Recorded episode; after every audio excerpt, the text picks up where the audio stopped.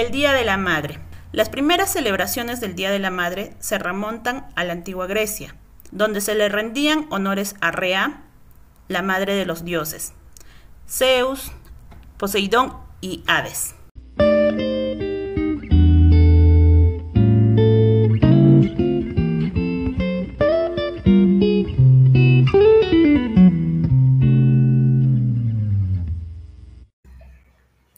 Hola maestros del Santo Domingo de Guzmán, estoy muy agradecida de que el día de hoy estén participando en la capacitación. Eh, a compartirles un poco sobre el podcast.